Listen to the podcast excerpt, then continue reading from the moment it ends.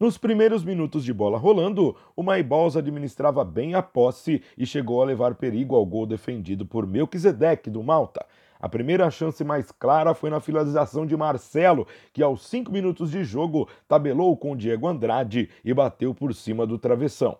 No lance seguinte, o próprio Diego disparou de canhota depois da saída errada da defesa do Malta, mas a bola pegou no pé da trave esquerda de Melk e saiu.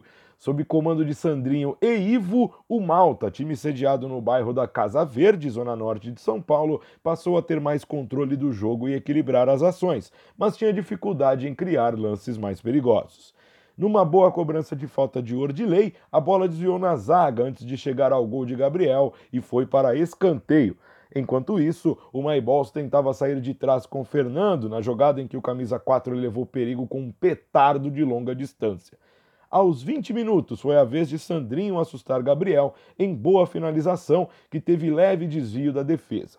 Na sequência, a individualidade de Marcelo quase fez a diferença para o Myballs, após o camisa 17 aplicar um drible desconcertante no marcador e bater para o gol, dificultando a vida do goleiro Melk. Antes do cronômetro zerar, foi o Malta que conseguiu inaugurar o marcador com um gol de Sandrinho, ele recebeu de Marcos Júnior na cobrança de falta e fez 1 a 0 para o time da Zona Norte nos últimos segundos do primeiro tempo. Já na segunda etapa, o placar começou a ficar movimentado logo no reinício da decisão. O Maibols aproveitou o erro de Melk na saída de bola e empatou aos dois minutos em bela finalização de perna esquerda de Marcos Pereira.